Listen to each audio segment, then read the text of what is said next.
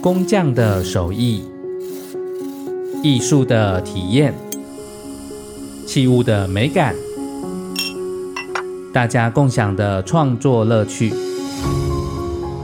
动手摸摸看这个素材，他要自己设计造型，那是他自己长出来的孩子。运用手边的东西去创造一个可实现的生活场景。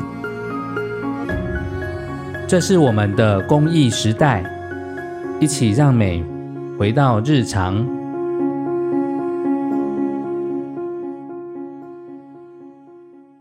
大家好，我是台湾工艺美术学校陈明辉。听到“工艺”这两个字的时候，你脑海中浮现的是什么样子的形象呢？工艺呢，事实上不是只是我们想象的这个手工艺而已。试着想想看，如果我们今天跟你讲说，德国工艺是什么的时候，你会想说它是一个很传统、很落后的东西吗？那这几年我们也看到，北欧其实也是非常重视工艺教育的一个区域。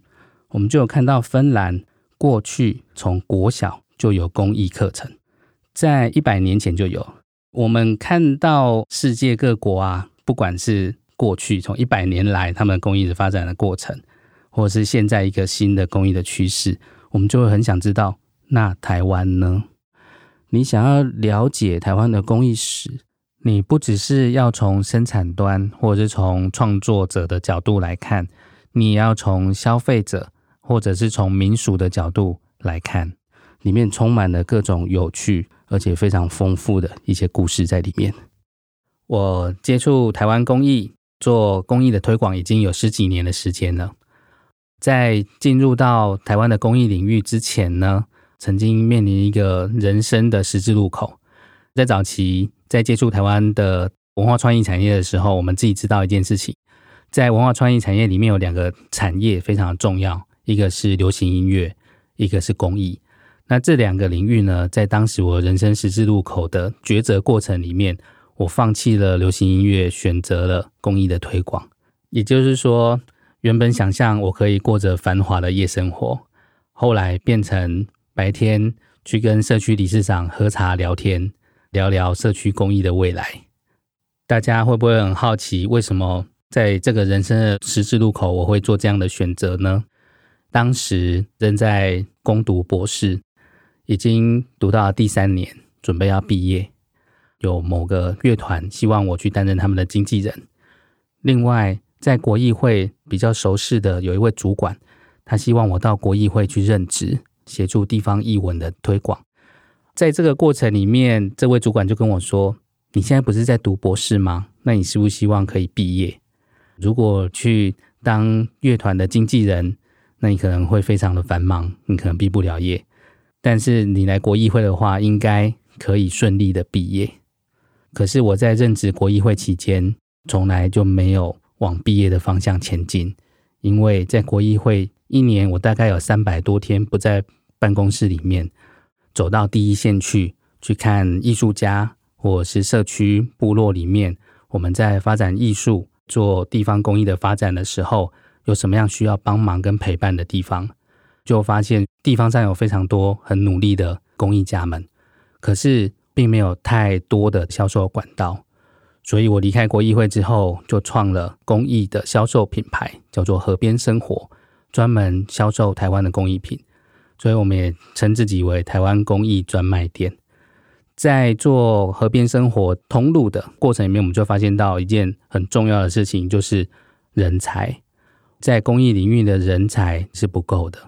另外一个，我们发现台湾的消费者随着年龄越来越轻，对于工艺的接触越来越少，这个消费市场在萎缩。所以在二零一七年的时候，我们就决定。成立台湾工艺美术学校，透过工艺教育的推广，来让台湾工艺可以回到我们的日常生活里。在开始做工艺教育的推广过程里面，其实我们有发现到，有越来越多人想要自己学做东西。他不一定想要买工艺品，可是他想要透过手作，做出属于自己的专属的这些物件。这也反映到社会已经走到一个对于大量生产的产品，他不一定能够接受，他不想要用跟别人一样的东西，他喜欢做客制化或者是自己做这样子的过程。所以学习变成一个很重要的现代消费的一个趋势。透过手作去创造自己的独特性，也是现代年轻人越来越成为主流的一些想法。而且呢，这几年在地方上有很多的公益聚落，不断的在推动公益学习。我们期待跟大家一起把公益学习的氛围，还有公益学习的内容不断的提升，也就是台湾工艺美术学校的 slogan：让美回到日常生活。在我们的公益时代，让美回到日常这一系列节目里，我将会先梳理公益发展的历史，接着我们会介绍三位新生代工艺师的经营策略。首先会邀请百年漆器品牌的接班人来跟我们分享，他如何把百年的工艺转换成现代的工艺品牌。接着我们会邀请透过工艺的复振来恢复。部落文化的地方工艺品牌跟我们分享，他们如何透过工艺手作，让部落文化重新凝聚和再生。第三位，我们邀请的是结合当代设计和木作的设计品牌，请他们来和我们聊聊品牌经营的血泪史。接下来，我们要谈的是工艺创新教育的最新发展的趋势。分享从环境永续到人文艺术的议题，最后呢，我们会和大家一起想象工艺的未来。大家会不会很好奇？节目标题里面“让美回到日常”，这里指的是谁的美？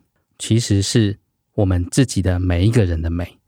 所以，希望各位听完我们这一系列节目，可以加入公益学习的行列。我们可以起身，开始动手，创造属于自己的美。想听爱听，就在静好听。